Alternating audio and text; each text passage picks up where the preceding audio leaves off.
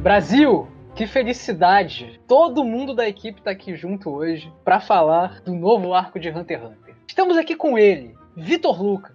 Olá, olá. Amém, Senhor. Estamos aqui com ela, Bárbara. Olá, queridos e queridas. Estamos aqui com ele também, Fábio Alves. Falar do novo arco de 2014 é muito novo mesmo, gente. Novíssimo. E estamos aqui finalmente com ele, Jojo.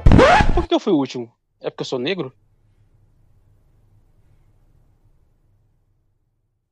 Caralho! que silêncio constrangedor. Eu não tava esperando por essa. o, o, último, na verdade, sou eu. É hoje que o André vai ter que cortar as coisas. Não deixa, ficou legal. Deixa aí, André.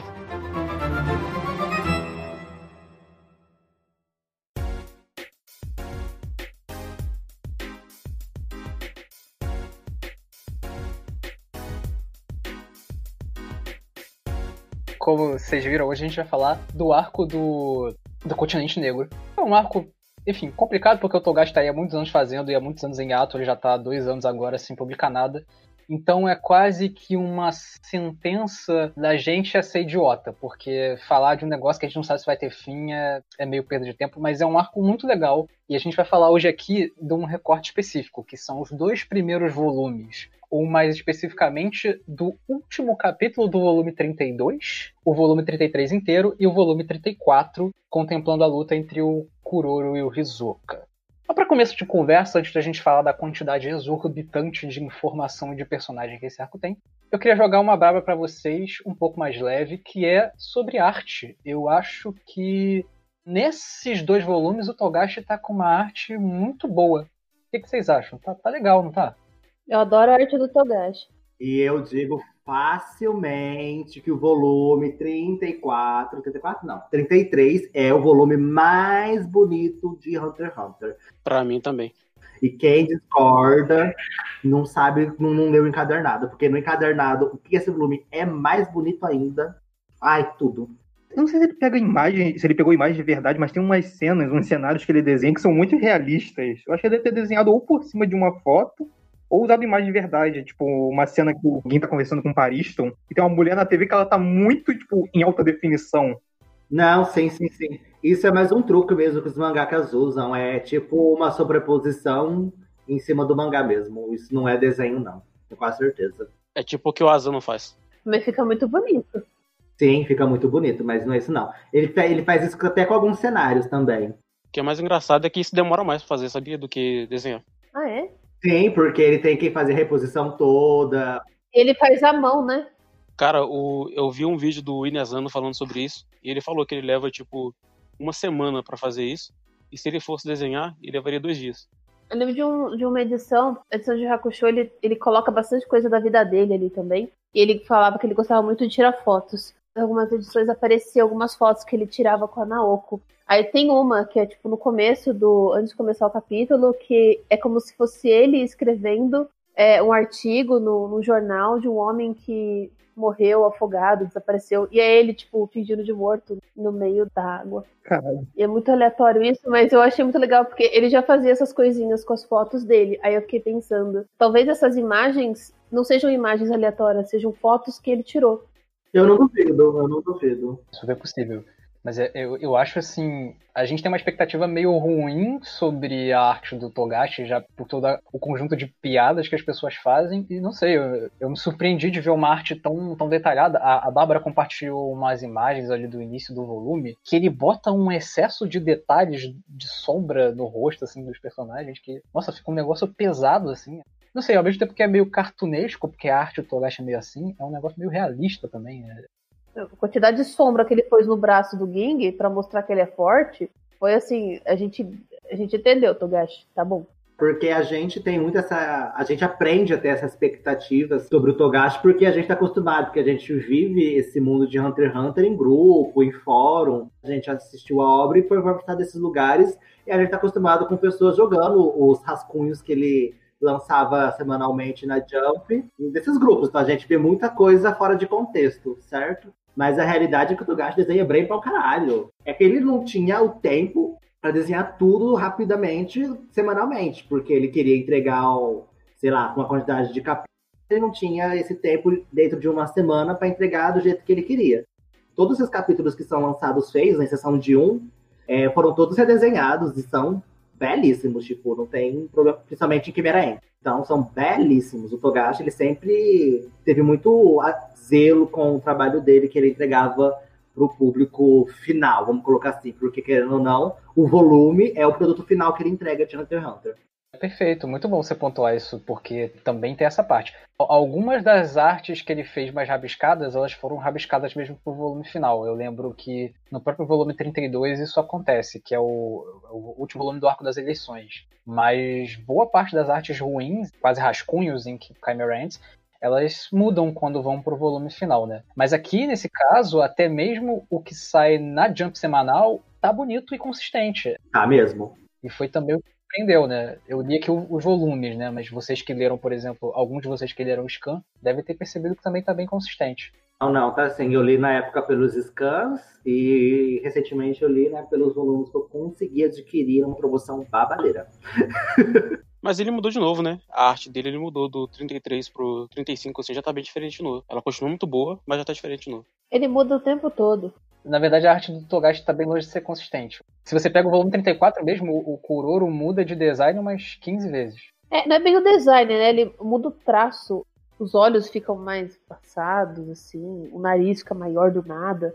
Uma curiosidade bem legal sobre o desenho do Togashi vocês sabiam que o Zodíaco não foi desenhado por ele? Ele passou instrução para os assistentes deles, como ele queria que eles fossem, e os assistentes deles que desenharam, e ele só aprovou, mas tipo, ele não desenhou nenhum dos, Zodíacos, ele passou instrução para a galera que desenha com ele, né, que são os auxiliares que todo mangaka da Jump tem, e eles desenharam. Ele só deu um aval, assim, é, é isso aí. Ah, ele deixou então os assistentes fazerem alguma coisa, porque normalmente ele não deixa eles fazerem nada. É, porque, tipo assim, quando o Zodíaco foi feito, né, foi bem assim na época da, das eleições, ele tava com aquele problema muito sério de dor nas costas. Então foi antes da cirurgia que ele fez ali no, no meio do, do, do volume 33, se eu não me engano. Então ele tava ali com já um problema bem precário da, de problemas nas costas dele, então ele não conseguia fazer nem desenhos assim, nem rascunho como ele queria. Então ele passava instruções, ele descrevia como o personagem era, e esses auxiliares deles que desenhavam para ele.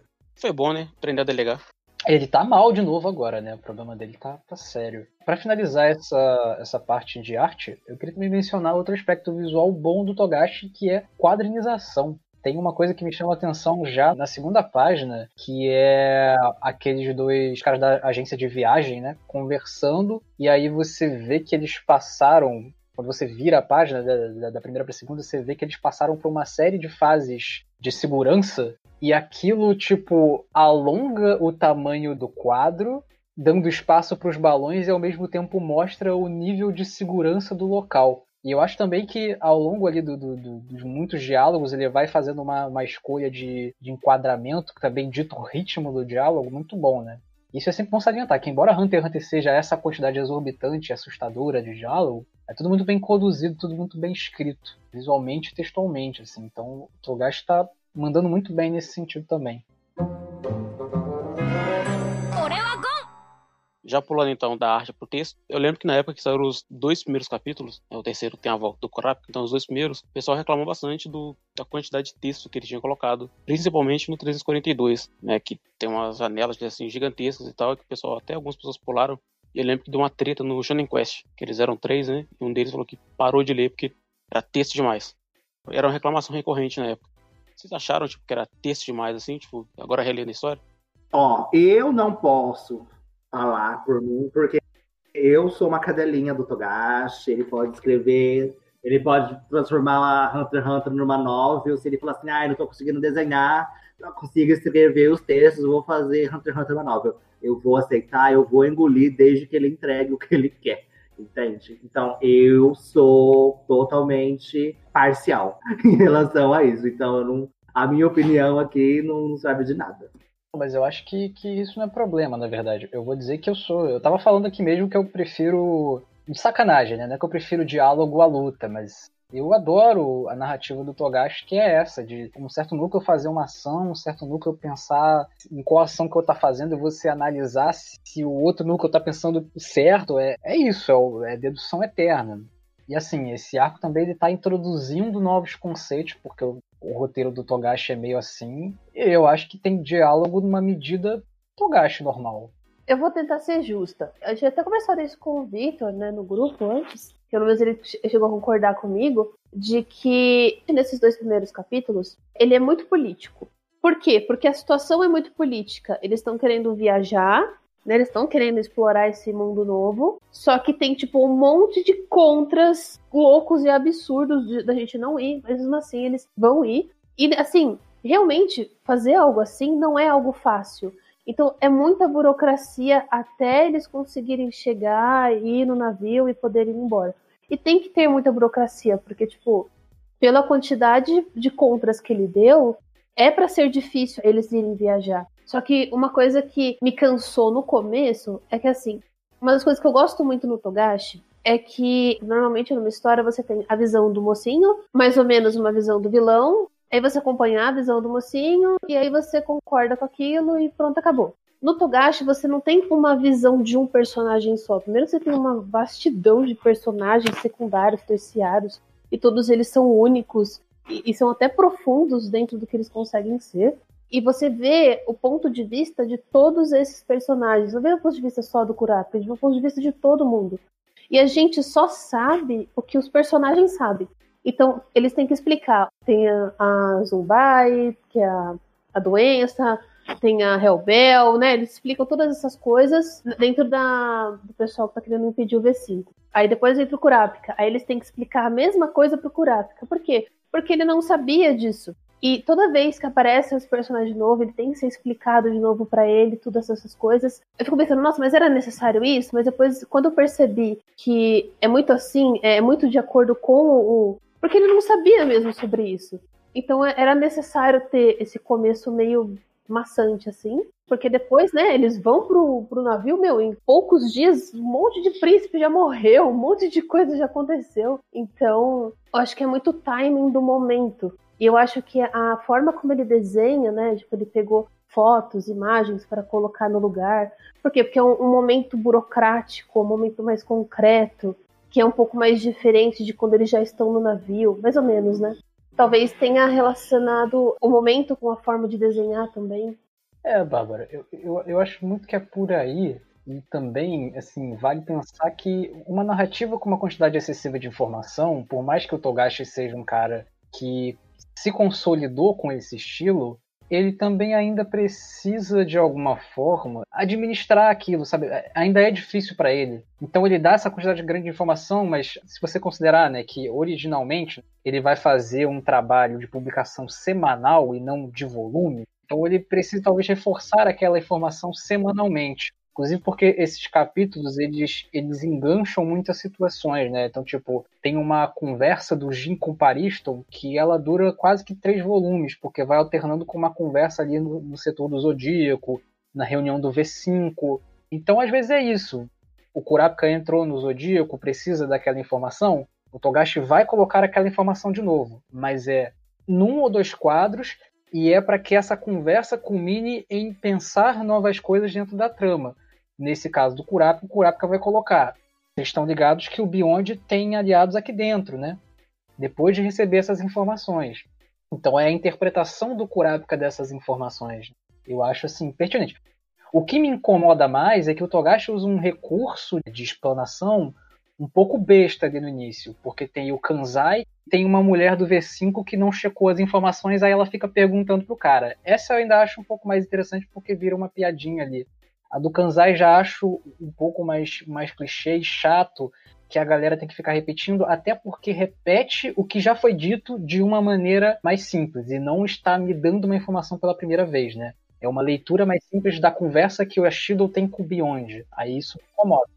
Eu já discordo completamente de você. Eu acho o Kanzai extremamente necessário nesse ponto, porque querendo ou não, é uma situação que você precisa entender. Você precisa entender para você conseguir prosseguir com a leitura. E o Kanzai ele serve como um papel de público, na minha visão, que a gente não também não está entretido ali, a gente não tem ah, o nível de inteligência, pelo menos se tem, ok, que bom dos personagens que o Togashi escreve. Ah, eu não Não igual o Kanzai, não, bicho. Pelo amor de Deus. Tem muita coisa que eles repetem pro Kanzai, que eles explicam, mastiga para ele, que senão a gente é obrigado a voltar para uma leitura extensa e que poderia ser bem facilmente mastigada que eles fazem pro Kanzai pra gente compreender o que a gente precisa dentro do arco. É o mesmo trabalho que o narrador fazia em Quimera que ele explicava o que estava acontecendo pro público, que é basicamente o papel que o Kanzai tá fazendo ali nesse momento. Eu acho que é bem assim. E eu adoro o Kanzai ali. Eu gosto até da personalidade dele ali, que combina completamente com isso e dá aquela disfarçada. Ele vira até um pouquinho de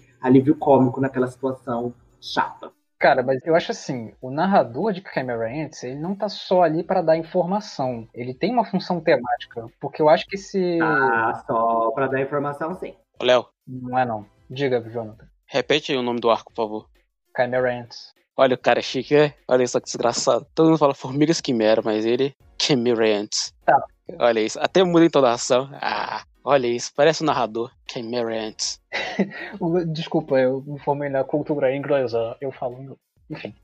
o lance do, do de Camera Ants é que ele também tem uma função ali de terceirizar as emoções, porque o arco não quer tanto se focar num lado ou em outro, porque ele está querendo criar uma zona de nuance. Por isso que é importante você ter uma terceirização de certas leituras ali, de, de sentimentos e tal. E assim, não me incomoda tanto essa questão do Kanzai, da mulher do V5. Só acho que foi um pouco, não sei, foi um clichê que acabou me incomodando, mas também não tem nada demais. Acho que é, é também muito pessoal, vou ser sincero. Eu já prefiro o do Kanzai do que a da moça lá. Eu vou ser bem honesto, quando eu vi essa cena a primeira vez, eu demorei até a aprender que era uma piada. Eu não gosto dessa cena muito, não. Eu prefiro o Kanzai, personagem burrinho, por mais expositivo que seja. Eu acho que essa cena da mulher depois fica esquisita porque ela é uma chefe de estado. Como assim ela não sabe? Ela não sabe nem ler, sabe? Alguém falaria isso pra ela. Como ela vai pra uma reunião do V5 sem saber o que o V5 tá falando? Não, mas tem um cara que tá que fala. Que é outro chefe de estado. Entende? Ele até fica incomodado. Tipo, como é que você não sabe disso? Então, eu acho que ela faz o papel de líder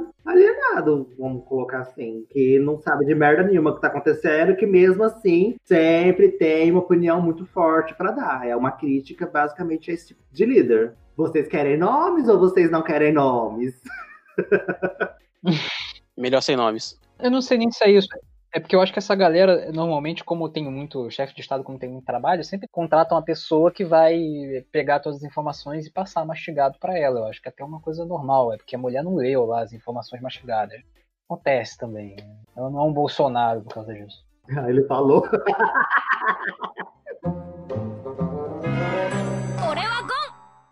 Um lance que eu acho legal, pegando aqui de gancho sobre os zodíacos e também sobre os diálogos, é que eles são muito gostosos. A, a interação dos zodíacos, eu acho que desde o arco das eleições é muito gostosa. Não sei se vocês acham isso. E tem até um pouco de. que é algo que o Togashi faz muito forte nesse volume, que é de apresentação desses personagens, né? Eu gosto, por exemplo, do Botobai insistindo que a Associação Hunter, por ser uma organização civil, não pode interferir no lance do V5, que é uma organização supranacional, e no fim das contas o Botobai é alguém que preza por leis, assim, né? Porque, se não me engano, quando vai pro navio, já no arco de sucessão, o Botobai é quem tá cuidando do júri, então tem, tem umas coisinhas assim que eu gosto nesses, nessas interações deles. Cara, eu vou te dizer, tipo, uma parada que você falou aí agora que eu fiquei meio incomodado quando eu descobri, que é o fato da associação ela não ser independente, né? Ela é dependente dos governos. E aí, mais pra frente, quando tem a conversa da Shido com aquele cara velho que aparece no, capítulo 1341, que não tem nome ainda,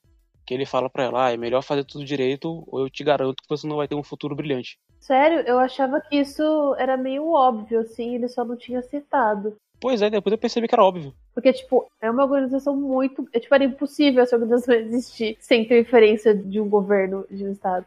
Depois eu percebi que era óbvio, mas antes eu, tinha, eu pensava que eles eram meio que independentes. Tipo, pelos poderes que a associação concede a quem tem a, a licença, são poderes muito amplos. Depois fica óbvio, tipo, ah, algum país precisa liberar isso. Então a associação tá abaixo deles. É, porque é um poder, é um poder muito grande que a pessoa tem. Aí eu achava esquisito, mas eu não. Eu achei que era só por prestígio da associação. Que ela era tão incrível que os governos submetiam a ela. Mas não, é o contrário. É, em parte, na verdade, é porque o Togashi cria isso um pouco mal e porque isso começou a ser explorado mais ali no Chimera Ants. Formigas Quimera. então a gente começa a ter uma noção disso agora, mais ou menos assim. A gente começa a pensar sobre isso agora. Antes era meio anarquia, faz o que quiser. E ainda é meio isso. Ah, eu não sei, eu discordo um pouco sobre a questão do, do Kodogashi. É porque realmente não explorou isso, acho porque não tinha necessidade mesmo. É. Tinha um total de zero necessidade, porque a gente estava acompanhando o Gon. Eu acho que só foi explorado de fato, foi no. Não explorado de fato, mas que tipo assim, teve um pouco mais de peso foi na eleição, porque tava o Ilumi tacando agulha em todo cidadão que via pela frente. né? Exatamente, o Lume barbarizou a. Mano, pior que é verdade. Ele para no meio de uma cidade, sai manipulando todo mundo. Do nada. Começa a tacar os pirulitos na cabeça de todo mundo. É maravilhoso essa cena. Vitor, esse comentário é perfeito. Foi um momento que o Togashi parou pra pensar, cara, esse mundo que eu criei é meio bosta, né? Eu preciso dar um limite pra isso, tá ligado? Alguém tem que pensar nisso. E ainda assim, tipo, mesmo o o Itogashi ainda tenta deixar um pouquinho mais complexo, né? Tipo, tem ainda um trabalho de tentar fazer o Yumi virar um. Não se é um trabalho de tentar fazer, fazer um, virar um criminoso, mas, tipo.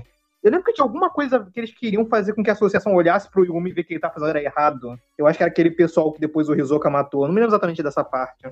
Ah, tá. Era uma, era uma facção dentro da associação que tentava se tornar como o grupo que Netero fazia parte no começo. É, isso aí. Eles eram meio que reformistas dentro da associação. Essa facção, se eu não me engano, tá ligada ao Pariston, não é isso? Não, não, não, não. Tô ligado a, tô ligado a Pariston, não. Eu lembro que eles falam com alguém que tava concorrendo à eleição, mas com quem era também não. não... Era eles, eles estavam concorrendo à eleição. Era eles por si próprio. Ah, é, o, é mesmo, o líder lá tava concorrendo à eleição, tinha alguns votos. Aí eles vão lá, aí o Hisoka vai lá e barbariza com ele, mete as cartas na cabeça dele. A gente pode usar também a, a desculpa de que era um assunto, entre aspas, de família, porque era a família Zoldyck, então. Mas mesmo assim, essa, quando eu Lume no meio da cidade fazendo essas coisas foi, foi foda mesmo. Vocês ficaram surpresos quando, quando lá, no, lá pra frente, no capítulo 343, a primeira página é o Leório falando eu no Zodíaco? Vocês ficaram surpresos com, com o convite ao Leório? Tipo, eu esperava que ele ficasse popular com a associação, né? Pelo que tinha sido na eleição, mas ele ir parar no Zodíaco pra mim foi uma surpresa. Assim, eu fiquei meio chocado quando eu vi a primeira vez.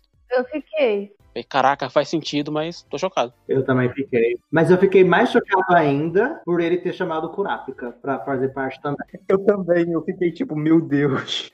Cara, isso eu já achei que ia acontecer. Eu falei, cara, se o Leório entrou, o Kurapika vai entrar. É, eu também. Nossa, eu totalmente nem pensei que ele ia chamar o Kurapika, porque na minha cabeça eu tinha até enterrado já o Kurapika depois que ele atendeu os telefonemas.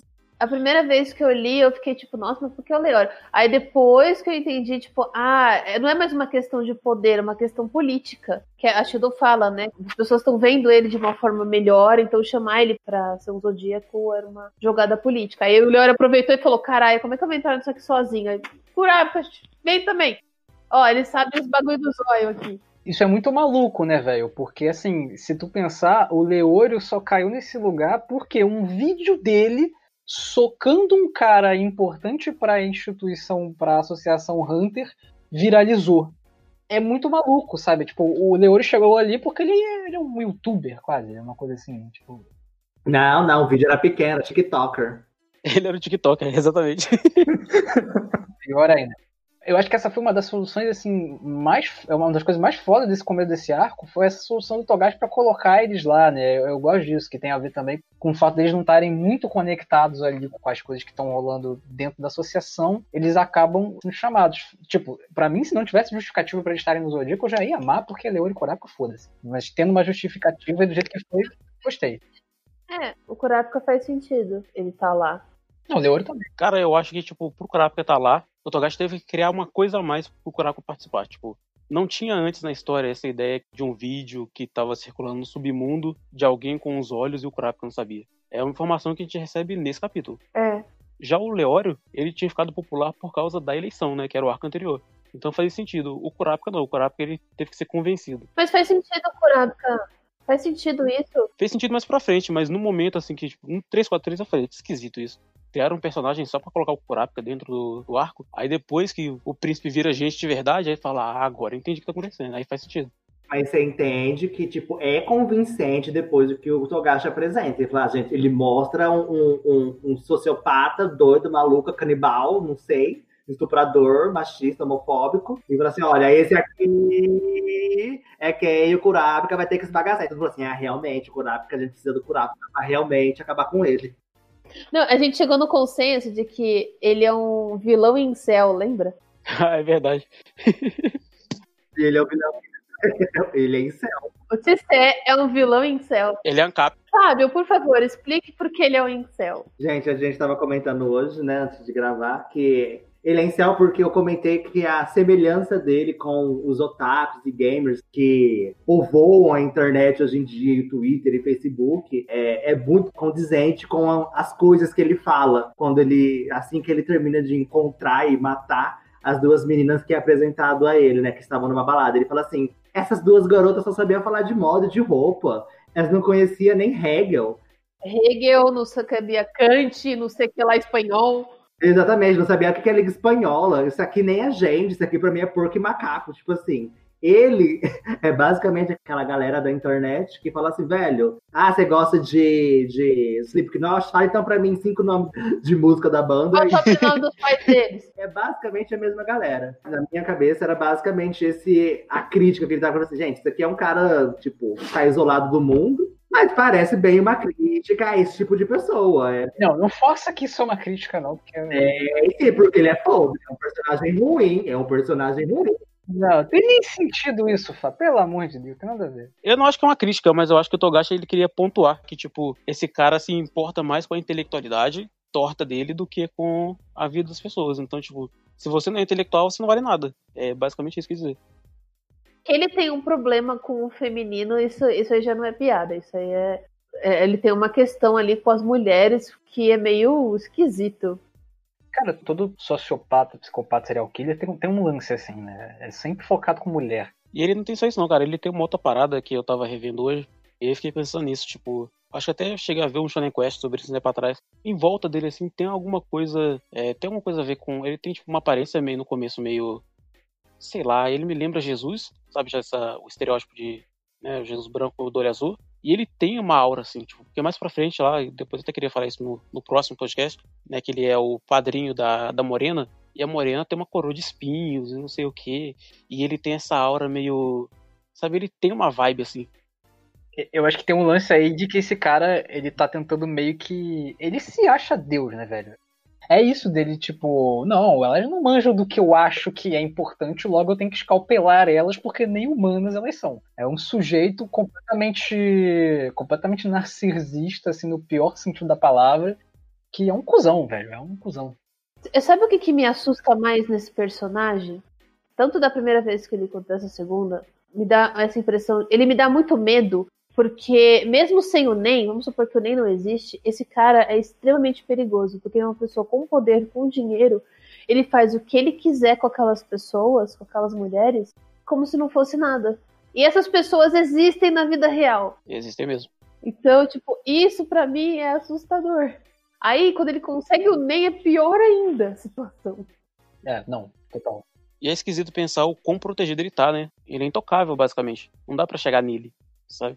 É assim, é, comentando brevemente sobre essa parte, fazendo um resumão, eu acho excelente, na verdade, né? Já comentei, gosto de como o Leo e Kurapika são inseridos no Zodíaco e gosto dessa relação de, de causa e consequência, sabe? Tipo, eu preciso trazer o Kurapika, eu preciso criar um motivo pro Kurapika entrar, Jesus cuzão tá com seus olhos, vem pra cá, que ele vai pro barco e você pode ir lá pegar ele, e aí você cria toda essa trama que depois vai ser uma subtrama do continente negro, que é a trama da guerra de sucessão. Então, assim, tem muito volume de diálogo, tem muita explicação, mas tem uma relação de causa-consequência, tem uma história aí andando pra frente sendo muito interessante, cheia de camadas, assim, tipo. Por isso que eu gosto muito desse volume da introdução desse arco. Maravilhoso, cara. De verdade. Mas falando de personagem novo, Yutse, apesar de ser um cuzão, é um personagem muito bem, bem construído.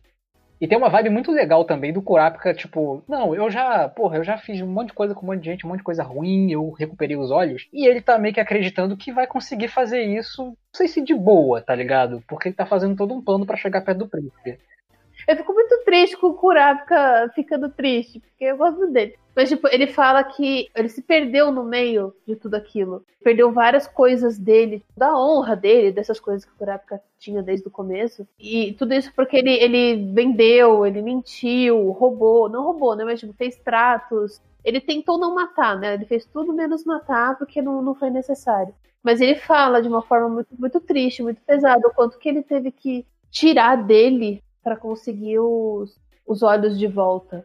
Eu acho até que ele diz que ele diz algo equivocado, que ele, ele diz que não tem para onde voltar, né? E eu acho que nesse momento a única coisa que vem na minha cabeça é Gonk, Lu e Leorio, assim, tipo, o Kurapika tem um lugar para voltar, é só ele querer. Acho que ele quis dizer uma família. Não que ele não tenha amigos. Tipo, ele não tem um lar, ele não tem uma família para quem voltar. Mas isso depois ele mesmo ele pensa assim, fala assim, não, calma. Ele depois ele ele se ele fala assim, não, realmente eu tenho ótimos amigos. Então ele muda um pouquinho a visão que ele tem sobre essa fala dele. É que ele tá ali no momento, ele tá desesperado, né, querendo ou não. E, a, e é a última pessoa que falta o restante dos olhos dele e provavelmente a cabeça do Pyro tá lá junto. É. a gente não tem certeza, mas parece. Tem uma parada legal nessa parte que é acho que foi até o Kitsune que falou isso. Eu achei muito interessante na época e eu fiquei pensando nisso. O mangá de Hunter x Hunter, depois que o Gon achou o pai dele, tipo, podia ter terminado ali. Ia ficar com um monte de ponta solta, mas não era nada muito grave, sabe? Podia ter terminado. E o mangá continuou. E aí o Kitsune fala, né, que agora os personagens estão voltando, né? Então veio o Kurapika, depois o Gon aparece no capítulo mais pra frente tal, um pedacinho. E esses personagens, eles estão se perguntando agora, tipo, pra onde é que a gente vai? Acabou. O que a gente vai fazer agora? E aí é o Kurapika tentando é, manter o que resta dele de, de, humano, enquanto ele ainda continua pela busca pelo, pelos olhos. E o Hakusho Vibes all over again. É, acontece a mesma coisa com eles. É o arco do. Eu tô falando isso há muito tempo. É o arco do Makai que ele nunca conseguiu fazer e ele tá conseguindo fazer agora, e é isso. Eu tenho essa teoria louca de fã de que é tudo o mesmo universo e Hunter x Hunter se passa no futuro. Hum. Ah!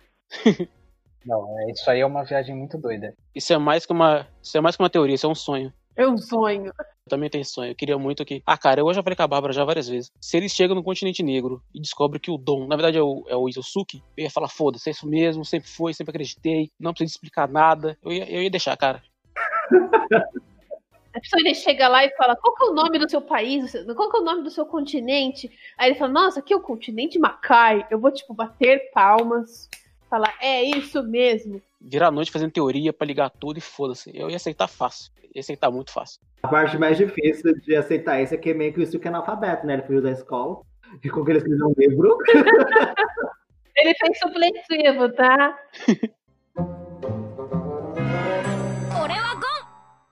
Tem essa parte com, com o Kurapika, né? Que ele tá se perguntando pra, que, pra onde é que ele vai agora e tal. E aliás, é uma página dupla muito bonita, né? Que é ele na frente de um altar, com os olhos que ele já recuperou.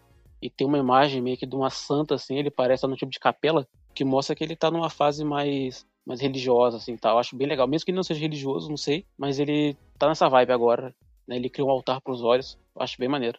Hunter x Hunter tem essas coisas, né? Hunter x Hunter tem muitas referências religiosas de tudo quanto é tipo. Cristã, hindu, budista. Sim, sim, sim, sim, sim.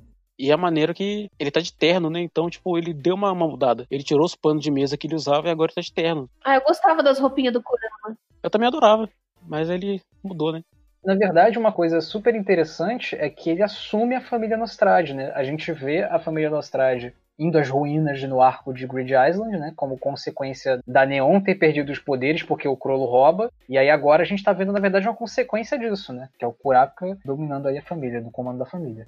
E espero eu que a Neon esteja no quinto dos infernos, sendo atormentada pelo capeta, que é lá que é o lugar dela. Espero que ela nunca mais saia de lá. Mas é bonito, cara, essa simbologia que o Togashi criou pra ele assim. E o Togashi faz isso em dois capítulos, cara. Isso eu acho que isso que é muito maneiro. Ele dá uma nova motivação pro personagem, mostra que ele cresceu e passa um, um feeling né, de, de, de, que ele tá diferente em duas páginas. Três, no caso, uma página dupla. Em três páginas ele faz isso. E aí, tipo, mais pra frente desse capítulo, a gente tem aquela puta página dupla com o Netero, o Zig e a Linette no continente negro, né? Com, com os animais absurdamente gigantes. Isso é incrível, cara. Ele vai dar uma parada mais reservada, uma parada mais, como vou dizer, mais tranquila e reflexiva com, com o Kurapika do que ele vai fazer. E ele já te joga no meio do continente negro, com o Jin explicando né, sobre o que se espera encontrar no continente negro, né? Por que, que as pessoas vão. Esse lugar é tão perigoso porque as pessoas vão para esse lugar. E ele contando, ele fala sobre a última viagem do Netero. Puta, cara, é, é tão maravilhoso. Ele vai de 0 a 100, assim, num piscar de olhos, cara. Não, eu concordo, eu adoro essa página dupla lá que tem os, os bichos lá se comendo. Mas você tocou num ponto importante que acho que a gente precisa entrar aqui já, já tem um tempinho de gravação, mas é falar da grande trama que tá acontecendo, né? O grande lance é que apareceu o Beyond Netero, o filho do Netero, e o cara é maluco igual o Netero, e mais um mérito do Togashi, é um personagem muito já bem apresentado, mas ele tá querendo viajar pro continente negro junto com a nação de Kakin, ele convenceu o rei de alguma maneira lá, falando sobre ele virar uma celebridade histórica. E o Netero pede que a associação viaje antes do filho dele para que eles consigam trazer ao menos uma cura para uma das cinco calamidades que existem, que cruzaram o continente negro até o lugar onde eles ficam ali no Lago Moebius, né? Não tem exatamente um nome, mas é o lugar onde os humanos vivem. É Lago Mobius, o nome do continente habitado. É, mas tem um lugar que tem uma cidade, não tem? É, os continentes ficam no Lago Mobius, que tá no meio do continente negro. Que é um laguinho no meio do continente negro. O continente fica no Lago Mobius, na verdade. E aí o lance, como, tipo, nada pode ser muito simples como o Togashi, é que, enfim, vão surgindo um monte de coisa. O, o Beyond já tá se preparando para isso há muito tempo, então ele colocou aliados dentro da, da Associação Hunter, ele tem aliados fora. Ele montou um time, que é onde tá o Pariston, e onde vai chegar o Jin depois. E isso é muito bizarro, porque o Jin vai meio que ajudar o Beyond. E aí a entrada do Kurapika, também continuando um pouco no tópico anterior, é fundamental porque o Kurapika vai colocar algumas questões para eles, né, como por exemplo o fato do Beyond ter aliados até mesmo dentro do Zodíaco, e os poderes do Kurapika vão ser muito importantes também para filtrar aliados que tentassem entrar na associação pelo novo Exame Hunter. Eu acho essa parte bem, bem, bem legal ali dele usando a corrente da mentira. E eu acho sensacional que ele explica assim: não, então eu nem sei como é que funciona essa corrente, mas ela funciona. Vocês estão falando o nome das pessoas? E eu fico tipo, gente, eu, eu não falo assim, tá errado. Tipo, não- eu não falo Pariston. Toda vez que eu leio, eu leio Pariston. É da Paris Hilton. É. É, Mas o nome dele é por causa dela mesmo, a Pariston Hill. então, aí eu fico tipo, mas é, é aí que nem. Tem um, tem um monte de nome difícil agora. Como que vocês falam o nome? Tipo, é Haukenberg, é Tseria de Nietzsche. é Como é que. Esse eu não falo o nome. Eu simplesmente não falo. Eu deixo pra lá. Eu falo Sé e é só. As pessoas que me entendam. Eu também. E eu fico, tipo, gente. A pessoa a gente chega, tipo, na minha cabeça, é, a som de uma forma. Aí quando eles fizeram o anime, é tipo. E eu fico, tipo, hã? Cara, eu quero muito ver. Quero muito ver como é que eles vão falar o nome desse cara no anime. Quero muito ver. Nossa, tô maluco pra ver isso. Será que o Togashi manda um áudio pra Madhouse e fala, então, é assim que se pronuncia?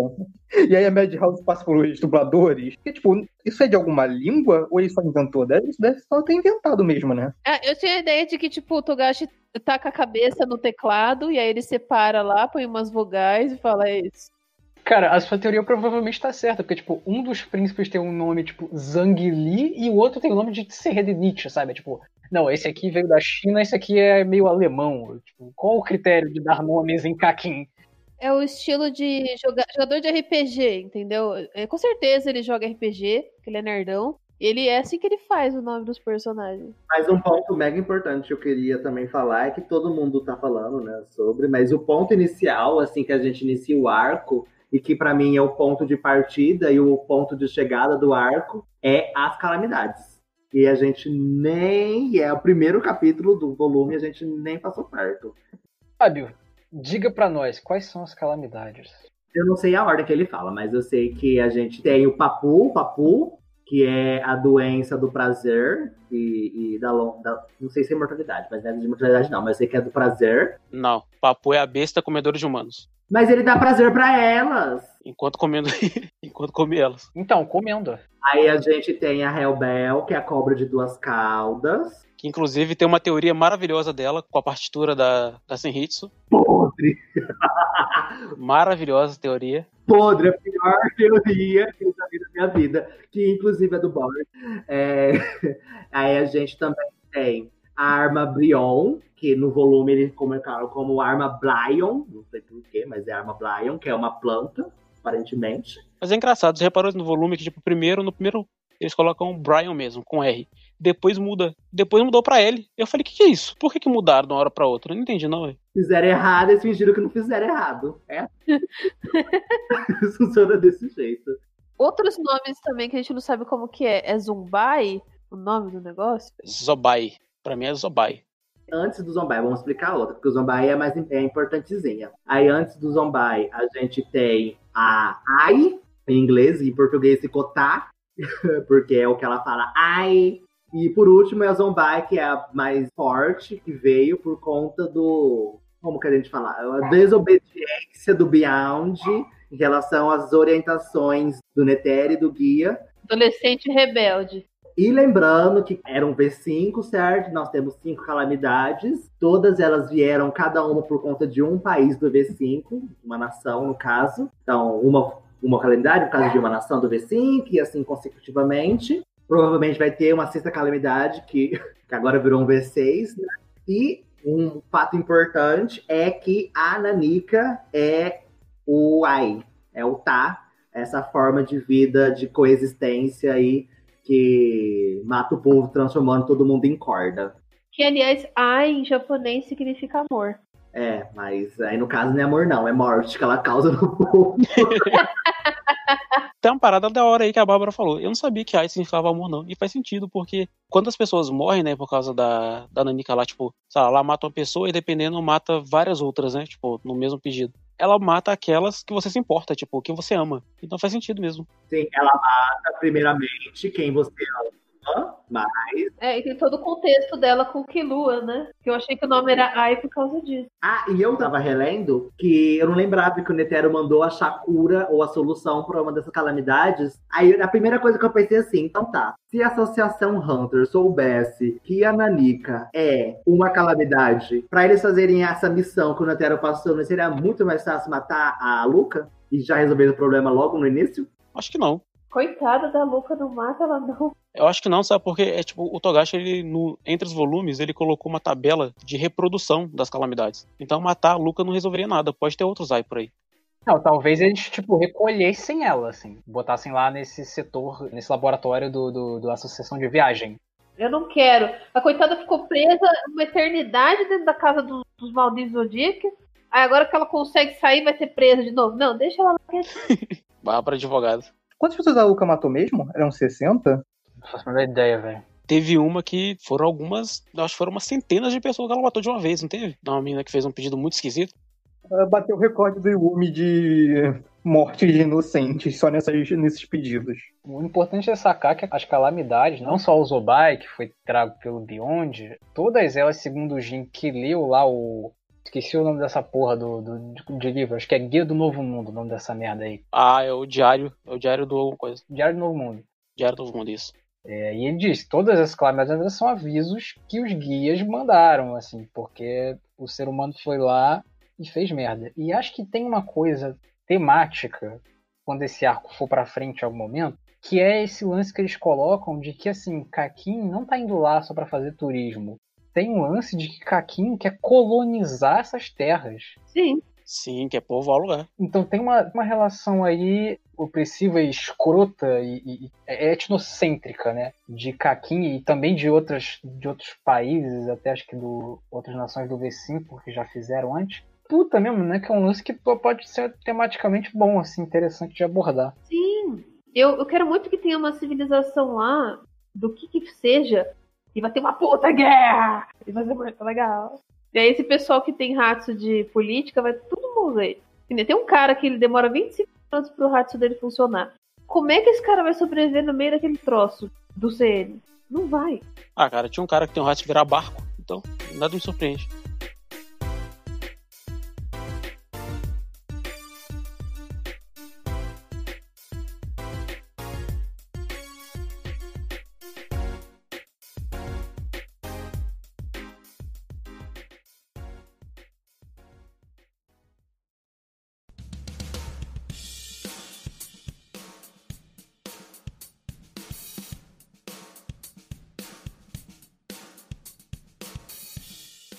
Cara, aí, tipo, acho que é uma parada que eu acho maneira que o que mais pra frente, né, já dando, dando um salto aí entre o capítulo que aparece lá o continente negro, é quando o Jim ele vai enfrentar o Patterson lá no, no onde o pessoal do Beyond está reunido e o Patterson arma, né, para ele. E o Patterson arma uma armadilha para ele quando ele, ele faz uma encenação com o Murrel. Acho que é esse o nome, né? Ou é Miguel? Não lembro. Murrel.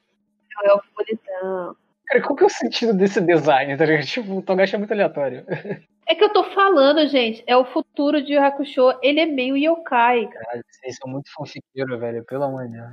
Vocês estão surpresos com o elfo, mas tem uma colegial robô com tiarinha de flores no meio do bando do Paris. Pode crer. Eu acho maravilhoso ela, que o Gin, quando vai pensar quem é o mais forte dali, a primeira pessoa que ele pensa é nela, tipo, quem é o comandante? Você? E tá, tipo, uma parada olhando pro vento. Essa mina pode claramente virar um avião para pegar chapéus que voam no vento. Segundo a sensação do Jin, ela é a mais forte dali do grupo. Inclusive, é mais forte que o Pariston. Por isso que ele fala assim, não, então não é força, o quê? Por quê? Você não é mais forte que ela? É, só que ele fala disso pra alfinetar ele, né? Ah, mas é verdade. Eu amei, eu amei essa alfinetação dos dois. Ah, também tem um cachorro que chupa pirulito ali, com um chapeuzinho de bolhas, eu esqueci disso. Pecotero. Maravilhoso. É esse daí mesmo. Meu favorito, jogou videogame com mim. Sim, ele é inspirado em Mario. Inclusive, eu tava comentando já atrás com os meninos que ele é inspirado em Mario e ele chama o Jin pra jogar Mario com ele. Diz que ele é meio uma mistura de Toad, Mario e tudo mais que tem lá no, no, no jogo. Eu queria saber- saber até da, da Bárbara, que é psicóloga, que esse lance do pai é muito bizarro, né? Dele destruir tudo que ele. querer destruir tudo que ele ama, né?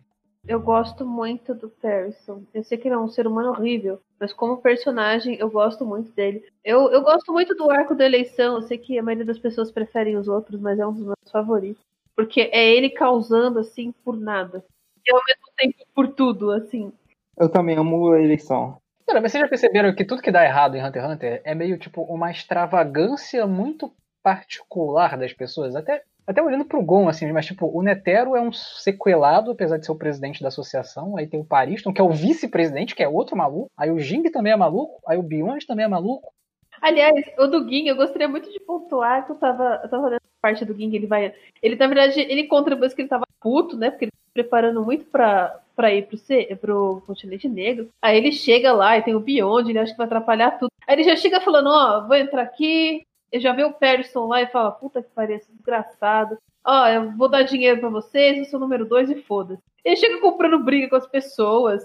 Aí depois, mais pra frente, ele explica, tal, que tipo, ah, eu, eu não eu me deixei levar e não sei o quê. Eu não sabia como falar. Tipo, gente, o Ging é emocionalmente burro. Ele não sabe como conversar com as pessoas. Por isso que ele não, não conseguiria ser um pai. É muito engraçado isso. Mas ao mesmo tempo, eu acho o Jing. ele- Eu gostei quando você falou isso, porque tipo, eu não tinha pensado nisso, assim. Acho que o, o Jing ele foi meio. Ele foi meio atrapalhado, mas ao mesmo tempo eu acho o Jing um cara muito honesto, porque depois ele consegue dizer isso pras pessoas, saca? Não, ele tava sendo honesto o tempo todo. Só que eu tô dizendo assim, ele não sabe lidar com as pessoas socialmente. Não, mais ou menos. Ele, ele, ele é socialmente esquisito. Ele é muito inteligente, ele consegue entender as pessoas assim, mas na hora dele agir, ele é, ele é um jeito muito, muito peculiar, assim. Mas não sei se o cara não tem inteligência pra, tipo, interagir socialmente. Porque no fim das contas o Jing é um cara que tem muito mais experiência do que, sei lá, é um nerd, recluso, saca?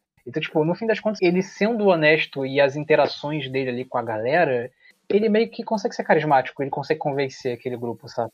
Sim, mas eu não disse que ele não era. Eu só disse que, tipo, ele tem essa, essa questão que, pelo menos nessa parte, mostrou isso dele. Mas não é uma coisa necessariamente ruim, é uma característica dele. Eu acho que isso mostra também, o que a Bárbara falou, também um pouco nos próprios Zodíacos. Porque, tipo, tem a menina lá da cobra, que falou que, tipo, se alguém entrasse, ela iria também. Mas boa parte dos Zodíacos, eles tinham um jeito de lidar com o Gin que, tipo, era muito engraçado. Uhum. Não é à toa que a menina lá ficou mega feliz quando ele tomou um soco na cara, tipo. Não, é porque o Jing é o cuzão. Tudo que, tipo, envolve, sei lá, organização e, tipo, leis, o Jing fala, não, vai se fuder, eu quero, tipo, ser livre e explorar e tal. Ele é carismático, tanto que, tipo, depois que as coisas ficam meio claras, e o pessoal começa a conhecer ele, ele vai conseguindo ali conversar com as pessoas. As pessoas também são, aquelas pessoas são mais abertas também. Eu gosto do grupinho deles, eu acho o grupinho bem legal. Mas assim, ele vai entrando e vai, tipo, o pessoal, tipo, ah, vou dar dinheiro pra vocês. E o pessoal, tipo, mano, como assim? Ele não sabe o que, que essas pessoas querem ou não. Ele, ele mesmo fala, é, eu sei que nem todo mundo faz as coisas por dinheiro. Teve gente que se sentiu ofendido por ele ter dado dinheiro, sabe? Mas ele explica, né, depois.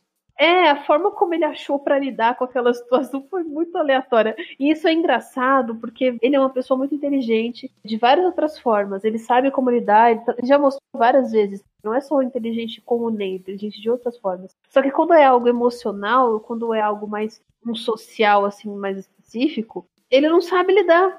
Ele chega e vai, vai pagando as pessoas e vai se metendo no meio e tipo. É que ele age antes de pensar, né, na real. É. É porque ele tem um raciocínio para isso. Ele teve. Ele fala sobre isso depois na frente. Ele tem um raciocínio que é tipo. Não tô falando que é ruim ou que é bom. É uma, característica, é uma característica dele. É porque eu não acho que tem a ver com ele não ter, no caso, uma inteligência emocional. Eu acho que ele tem sim, só que ele racionaliza isso de outro jeito. Porque ele fala: olha, se essas pessoas aqui, que eu não conheço, que eu não tenho nenhum tipo de laço de amizade, aceitarem o meu dinheiro, significa que elas estarão aceitando a mim mesmo como número dois, mesmo se a gente não tiver laço algum. Tanto é que mais pra frente, quando a Curly, que é aquela linguista, fala que não vai querer o dinheiro, mas depois eles têm uma disputa de, de linguagens, de palavras, e ela aceita. Ou então depois, quando o Muriel fala lá, não, Miguel, não sei, quando ele fala que não vai aceitar o dinheiro, mas o Jim fala, então eu vou doar para essa fundação aqui que protege as familiares, mercenários, não sei o quê. E ele tem essa ligação, ele entende ele entende a motivação das pessoas e ele tenta se ligar a essa motivação. E aí, se ligando a essa motivação, ele faz isso pelo dinheiro, que é, como ele não conhece pessoas, é o jeito mais prático, mais, mais rápido, né, de você criar um laço. E aí, fala, pô, se as pessoas aceitarem meu dinheiro, elas estão me aceitando e tá tudo certo. Aliás, esse lance do dinheiro, uma coisa que você mesmo falou, Borges, quão absurdo é, tipo, essa vida de Hunter, principalmente um Hunter assim como o Ging, porque ele vai dando dinheiro para pessoas e você fica, cacete, mas quanto dinheiro esse cara tem? O, o cara caga dinheiro, velho. É muito dinheiro, né? Porque você fica imaginando, o Leoro, ele tá se esforçando até agora, assim, é um, você vê alguns personagens, um puta esforço, os menininhos, o Kilua e o, e o Gon tiveram que entrar lá no torre para conseguir dinheiro e não sei o que, e o cara tem, assim, pra dar e vender. Mas ainda falando um pouco sobre o que o Borges falou sobre o Jing, né? Sobre a questão de ele ser aceito, tem até uma fala dele que eu acho incrível, que ele fala assim, velho, ah, quando eu cheguei aqui eu nem tava muito pensando, eu só queria aqui pra ser chato com vocês. Mas, sei lá, nem tava me sentindo tanto assim, porque a primeira coisa que eu disse foi assim, ó, me bota no meio disso, sabe? Ele falou assim, eu fiquei feliz em fazer parte de pessoas tão estranhas como eu. Sim. Então, ele também buscava por aceitação. Ele falou assim: eu também estou buscando por aceitação, e eu achei um grupo de gente maluca que nem eu, eu fiquei feliz. Então, eu queria que vocês também me aceitassem, porque eu aceitei vocês. Eu acho isso super sereno, cara. Eu adoro esse todo esse trecho do Jing. E tem uma outra parte também que eu acho muito importante pra gente entender quem ele é. E até porque, como, como eu disse, é um pouco esquisito, né? Apesar disso tá bem. Já ter bem deixado claro aí o Togashi que os personagens em Hunter x Hunter eles têm uns egoísmos muito estranhos, né? Tipo, Netero, assim, né? Umas. Tem nome para isso, né? São quase vaidades, né? Então, o Jin, ele se junta com o Beyond. Isso é um pouco esquisito, porque o Beyond é o vilão do arco. Mas tem um trecho que o Jin, ele, ele explicitamente coloca uma diferença entre ele e o Beyond. Que se ele precisar ficar no CN, se alguma coisa der errado, ele vai ficar lá ele não vai trazer esse mal para a humanidade. Já o Beyond é exatamente o contrário, né? O Beyond quis, já explorou, quis voltar e trouxe a Zobai como consequência, e ele fará isso de novo. E esse é o perigo do Beyond, né? Então o Jing estabelece essa diferença que eu acho é, primordial ali para a gente entender os personagens. E o Togashi, nesse volume, né, como eu falei, não é a primeira vez que ele faz isso. Ele dá, ele dá esse detalhe sobre o Pariston, ele está apresentando o TC, ele está colocando novos detalhes talvez para o Kurapika. Ele também apresenta a Rainha 8, por exemplo, né? Quando, quando mostra ela, ele já entrega a personagem muito pronta pra gente. Então eu gosto dessas linhas, desses limites que o Togashi está estabelecendo nessa apresentação de arco. Pô, então é uma parada maneira com o Jin. Caraca, quando eu vi isso foi muito maneira. A gente entende a habilidade do Leório sem o Leório. A gente aprende a habilidade dele com o Jin. Né, e todas as possibilidades dele, os caminhos que o Leório teria feito para poder chegar onde chegou. E aprende que o Jin é muito foda com o Nen. Ele é muito foda, cara. Ele é muito foda. Ele explica a habilidade do Leório, mas a gente não sabe com certeza se é o ponto que o Leório já chegou ou que ele pretende chegar com a habilidade dele. A gente não tem certeza de nada, né? Tudo que a gente sabe é que o personagem falou. A gente sabe que a ideia é aquela do Leório para ele usar aquilo em algumas situações. A gente não sabe se o Leório já conseguiu aperfeiçoar ao ponto que o Jim conseguiu. Não, tipo, mas a ideia não é nem essa, tipo, é porque o Jin ele deduz os passos que o Leori usou para chegar naquele tipo de habilidade. Então fala, pô, ele é médico. Se ele é médico e ele tem o poder de transferir a mão dele sei lá, uma parte do corpo, de um lugar para o outro. Então ele deve ter usado a aura dele de tal forma, porque isso se relaciona com a profissão dele, né, que ele quer exercer. E se ele quiser fazer uma cirurgia de remoção de tumor de fora para dentro sem ser invasivo, ele faria isso, não sei o quê, e aí ele vai seguir esse espaço, e pra mim fica meio óbvio, tipo, o Leório não tá no nível do Jin ainda, né? Mas o caminho que ele usou, para mim tá óbvio que é aquilo, sabe? Acho que não precisa dele confirmar, de novo, tipo, remostrar isso. Ah, precisa confirmar, porque um monte de gente, ficou lembro da época, todo mundo a habilidade do Jing, ele fala no capítulo assim, não é habilidade, todo mundo, ah, é habilidade do Jing, gente, olha, ele é especialista, eu lembro bem. Vocês lembram quando o pessoal começou a comparar o Gin com os Uchihas de Naruto? Esse surto que rolou na época? Oi? Que? Não fiquei sabendo isso não, cara. Por causa do, do Sharingan, é isso? É, exatamente. Fizeram até uma montagem do Gin usando Sharingan. Ah, pelo amor de Deus. Nossa senhora, que nojo. Foi só um grande surto. Mas o Sharingan não é baseado nos olhos do Kurapika? É, pois é. O Kishimoto falou isso. Não, mas o lance é que o Sharingan copia, mano. O Sharingan copia. É, o Sharingan ele copia, o Kakashi é o ninja que copiou mil jutsus, mas só usa três, né? Mas enfim. E acaba o chakra. E o Chaka acaba em dois. É, e aí as pessoas começaram a vender isso como um verdadeiro Hatsu do Gin, que era, tipo, copiar o jutsu dos outros. E não como se ele entendesse a maneira como levou o Leório a fazer aquele Hatsu. Não, as pessoas venderam como se fosse realmente o Hatsu dele era isso, copiar a habilidade dos outros, tipo, sei lá, um Kuroro da vida. Ia ser uma habilidade muito merda. Você tem que receber uma porrada na cara pra você, tipo, usar a habilidade. Se o poder for uma facada, é difícil, né? Por exemplo.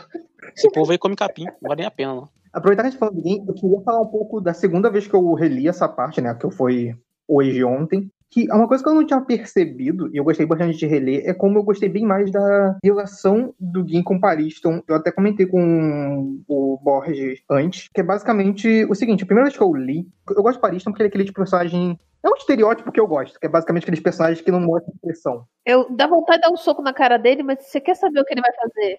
Tipo Ilume da vida, tipo a garota... Cara, esqueci o nome dela, a menina do, do, do aspirador de pó. Ah, Shizuko. Shizuko. Eu gosto desses personagens que não tem muita expressão. E aí, a primeira vez que eu li essa parte, eu achei que o Pariston, tipo, eu não sei, eu não lembrava exatamente do diálogo, mas eu achava que o Pariston tava levando muito de boa a- o lance com o Gumi. Não, ele fica puto.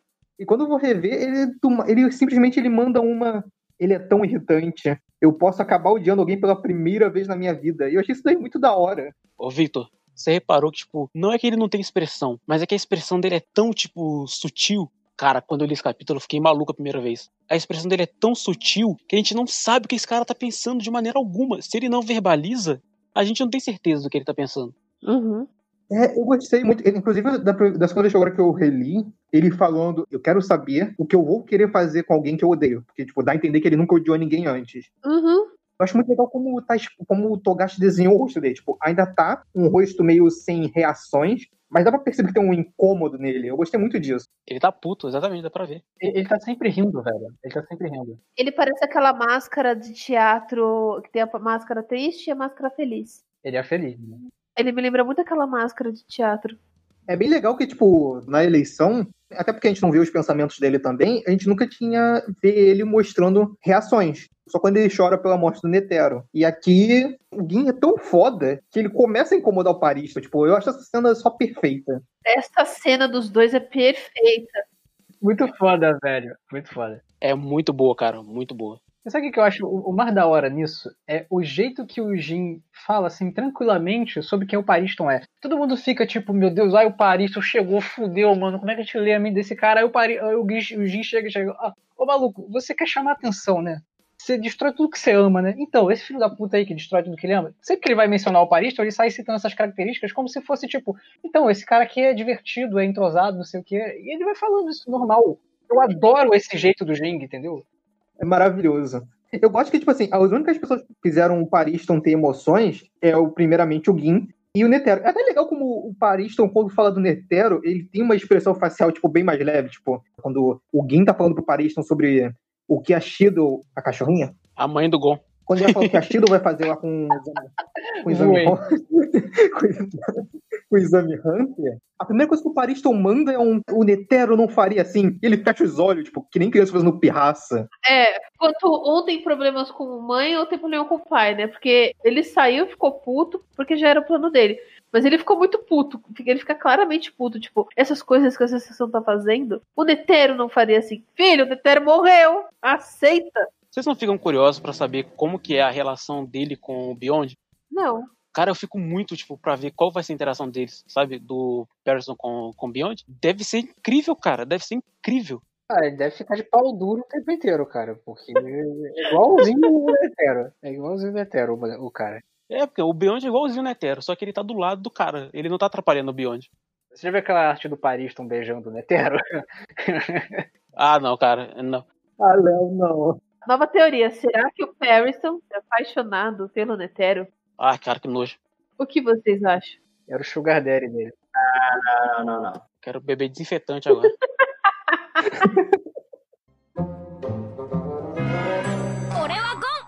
Tá, então partindo nesse volume para outro ponto, logo após esse embate entre o Jing e o Pariston, certo? É a cerimônia do vaso, né? Isso, do jarro. Dos príncipes de Kakin, onde eles recebem as bestas de Nen, né? É.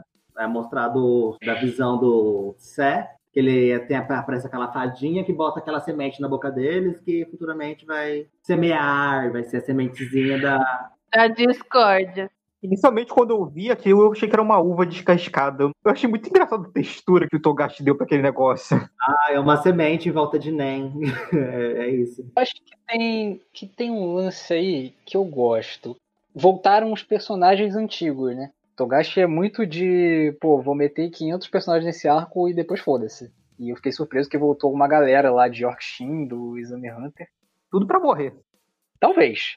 É, mas tem um lado aí que, eu, que é uma coisa que o Borges critica, que eu acho que nesse arco me incomoda. Que, mano, a Rainha 8 é muito inteligente. Tipo, mano, ela faz todo um plano pro Kurapika achar que era o Hawkenbuck. Tipo, não que eu não acho o plano legal, mas eu acho que ela é um pouquinho inteligente demais. Ela podia ser um pouco mais burra. Eu entendi que o plano não foi exatamente dela. O plano foi ela e o pessoal que tá lá para defender ela. Porque eles têm a guarda pessoal deles, cada príncipe e cada rainha. Não foi tipo um plano só dela. Pode ser, é verdade. Quando eu li, é tipo, nós, ela sempre fala no plural, assim.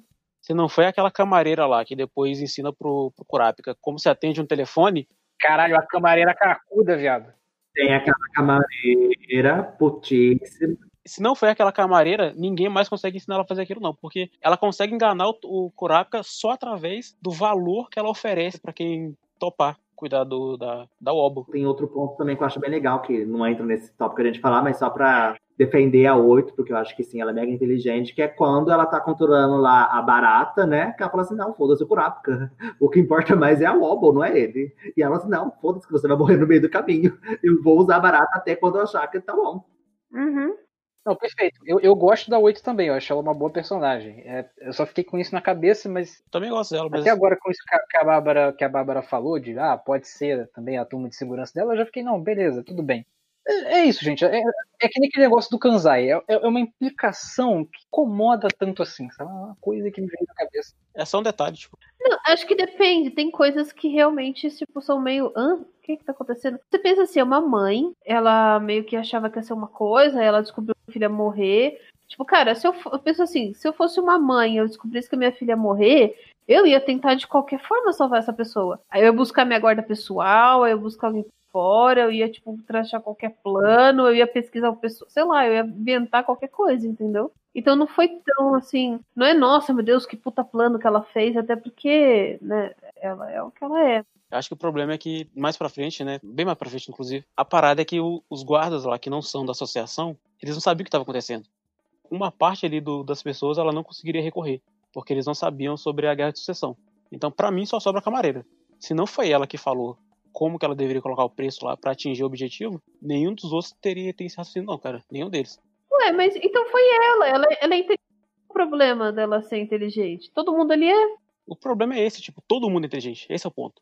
Todo mundo é muito gênio em Hunter x Hunter. Entende? Todo mundo tem um puto raciocínio. Não é errado. Pra viver nesse mundo de Hunter x Hunter, você tem que ter mesmo. Mas o ponto é que, tipo, sempre, sabe, todo mundo, tipo, a camareira, a mulher que foi a última das rainhas. É tipo, sabe? É meio. É meio vira. É trivial. Eu acho que fica um pouco cansativo depois. Eu não gosto tanto de todo mundo ser tão inteligente. Eu queria que tivesse mais gons, nem que fosse para morrer em dois capítulos. Acho muito engraçado quando aparece um burro que não gosta. Você tava acabando falando do Kanzai que eu não gostava, eu acho Não, incrível. então, calma aí. Eu não tô dizendo que eu não gosto do personagem Kanzai. Eu tô dizendo que eu não gosto de como o Kanzai foi utilizado na cena. O Kanzai, eu adoro ele. Ele é burro. Tipo, não precisa ser burro o Kanzai, mas também precisa ser um gênio a camareira. Sabe? Tem um meio termo. Você pode ser uma pessoa normal. Igual a camareira, é ótimo. Um bom, um bom meio termo disso que vocês estão falando é a própria Bisque que tá lá falando assim, não, tá ok, eu entendo a situação e é isso, vou seguir porque eu quero dinheiro. A Bisque, o Hanzo, Sensata. pra mim estão ótimos. Nesse nível tá ótimo. Exatamente. Todo mundo tá lá no meio termo. Não tá- Vocês estão pedindo o que já tem. Então tá. Então, finalizando, esse- eu acho que, que, que falando, falamos, acho que bastante coisas né, sobre esse volume 33. Então a gente vamos iniciar um pouco sobre o volume 34. Êêêê!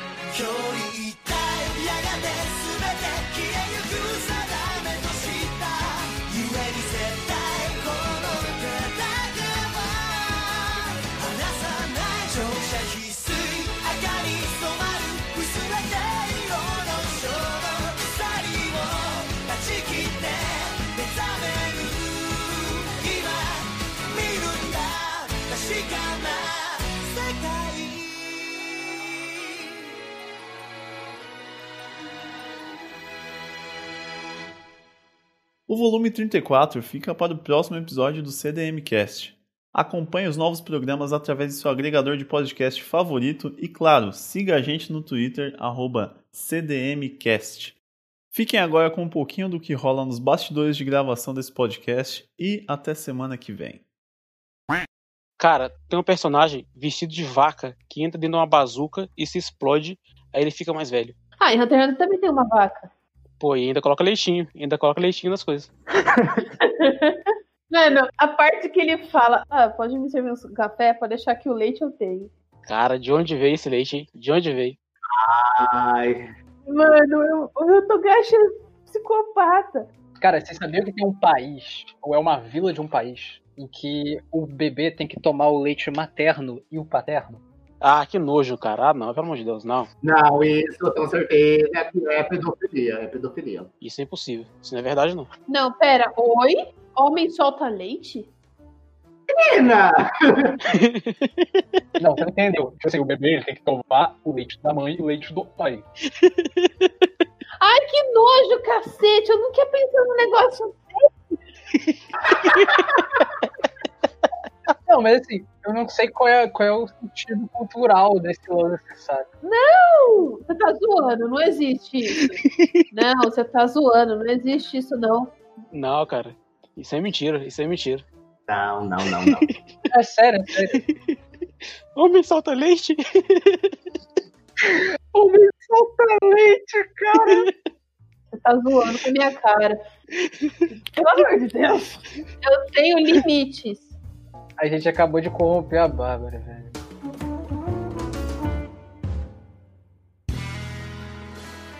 Este podcast foi editado por André de Carvalho.